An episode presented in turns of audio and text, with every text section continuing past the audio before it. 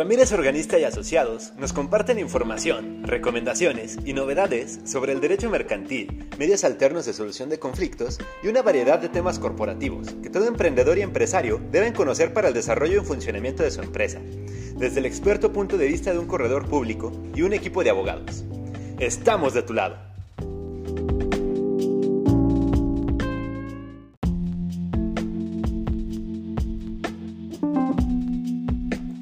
Bienvenidos a la tercera emisión de su podcast Aliado Empresarial, la anatomía de tus estatutos. Mi nombre es Aira Calderón Inda y me acompaña Alejandra Abreu. En esta primera parte les platicaremos algunos aspectos de cómo es que se conforman los estatutos de tu sociedad.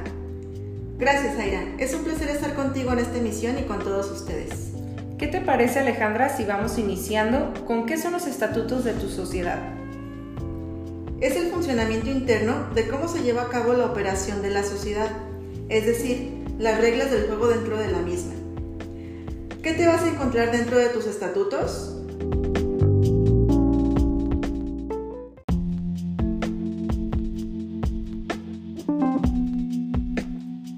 Vas a encontrar primero el proemio, mismo que se encuentra al principio de cualquier póliza si se realizó ante la fe de un corredor público o en una escritura si se realizó ante la fe de un notario público el cual contiene un breve resumen de quienes están compareciendo a constituir, en conjunto con la fecha y número de instrumento, así como el nombre y número del fedatario público correspondiente.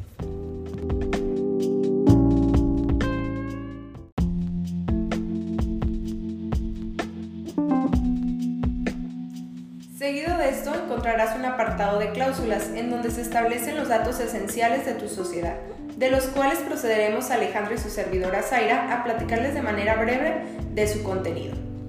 Así es, Zaira, comenzando con la denominación de la sociedad, que es el nombre de cómo se llama la sociedad. Puede ser formada libremente por los interesados y se puede conformar por números, letras, acentos, entre otros, para que ésta se distinga entre otras, ya que no puede ser igual al nombre de otra sociedad y esta debe ir siempre acompañada del tipo social por ejemplo, Constructora Montes SADCB. Un dato importante que debemos de tomar en cuenta es que previo a establecer el nombre, debemos de contar con la autorización de la Secretaría de Economía, ya que esta autoridad nos notificará si acepta o rechaza el nombre que se pretende utilizar. Por eso es bueno tener varias opciones contempladas para el nombre si se rechaza alguna. Continuando con el domicilio social, se pacta para saber en dónde podría estar ubicada la sociedad. Este puede ser muy amplio y puede ser distinto al domicilio fiscal. Un ejemplo sería en Guadalajara, Jalisco.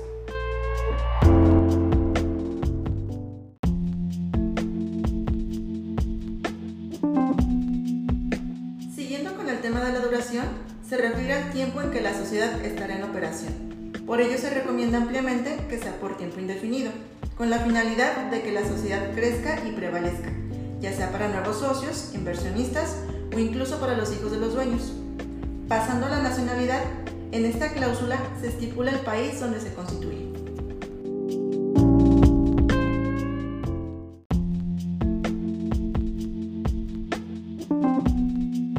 Así como el apartado del objeto social, se encontrarán todas las actividades a las que se va a dedicar la sociedad y las cláusulas del capital social, las acciones y sus derechos. En esto se encontrará la cantidad económica con lo que la sociedad iniciará a operar, junto con el valor económico que tiene cada acción. Por ejemplo, mil pesos como capital social, de los cuales podría ser que cada acción equivalga a un peso. Como dato importante, todas las acciones deben de tener el mismo valor, Tener en cuenta que ese capital social se conforma por la aportación económica que cada uno de los participantes realiza a la sociedad para poder determinar cuántas acciones les corresponde dentro de la sociedad.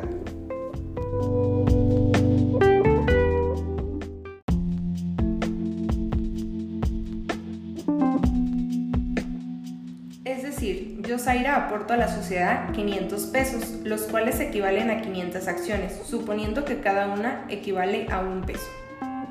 Pasando al apartado de la administración y sus facultades, aquí se establece quién o quiénes serán los representantes de la sociedad, pudiendo ser accionistas y o socios, o personas extrañas a la sociedad, mismos que serán designados y removidos, en su caso, según lo determine la Asamblea General Ordinaria de Accionistas o socios para que tomen decisiones a nombre de la sociedad. Por ejemplo, administrador general único o consejo de administración, gerentes, entre otros. Esto dependiendo del tipo social. Lo anterior para que ejerzcan las facultades que se determinen, pudiendo ser, a manera de ejemplo, acudir ante diferentes dependencias de gobierno para realizar trámites a nombre de la sociedad, comparecer ante todo tipo de juicios, apertura de cuentas bancarias, entre otros.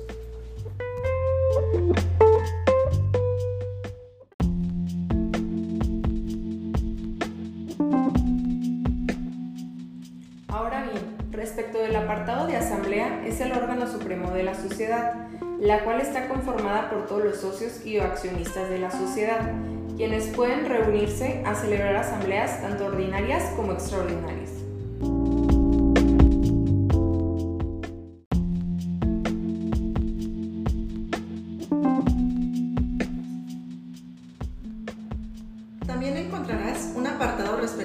Vigilancia de la sociedad, la cual estará a cargo de uno o varios comisarios, que pueden ser nombrados y revocados en cualquier momento por el órgano de administración. Y son quienes se encargarán de cuidar a los socios accionistas del buen funcionamiento de la administración. Así como también se encontrará el funcionamiento de la información financiera. Estos se refieren a los estados financieros que se obtienen una vez que se cierra el ejercicio fiscal correspondiente, entre otros.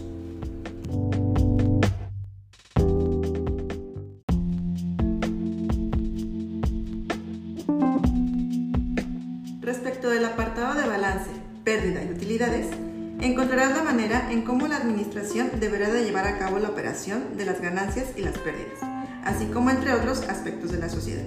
Asimismo, encontraremos la parte de la disolución y liquidación, en donde hallaremos los lineamientos para llevar a cabo la inexistencia de la sociedad, es decir, la muerte de la empresa.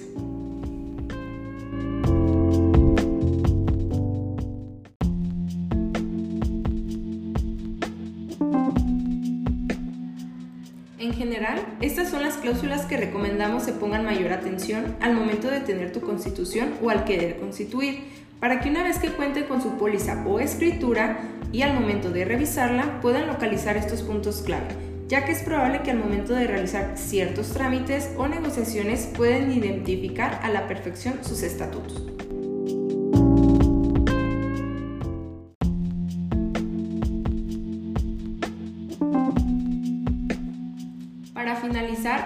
Gustaría agregar que por lo regular, después de las cláusulas se establece un apartado comúnmente denominado transitorios, en el cual hallarás la distribución del capital social y las acciones que los socios o accionistas hayan aportado.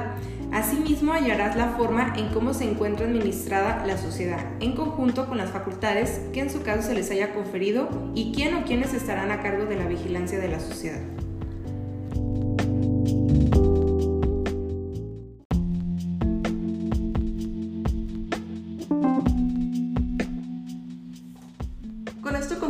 La primera parte de la anatomía de tus estatutos, de su podcast Aliado Empresarial. Esperamos les haya sido de gran utilidad y estén atentos a la segunda parte, la anatomía de tus estatutos. Gracias a todos por escuchar hasta el final. Les recomendamos que pueden seguirnos en nuestras redes sociales, ramírez.organista.asociados en Instagram, Ramírez Organista y Asociados en Facebook y en nuestra página de internet ramírez-organista.com, donde podremos asesorarlos y responder a cualquiera de sus dudas. Estamos de tu lado.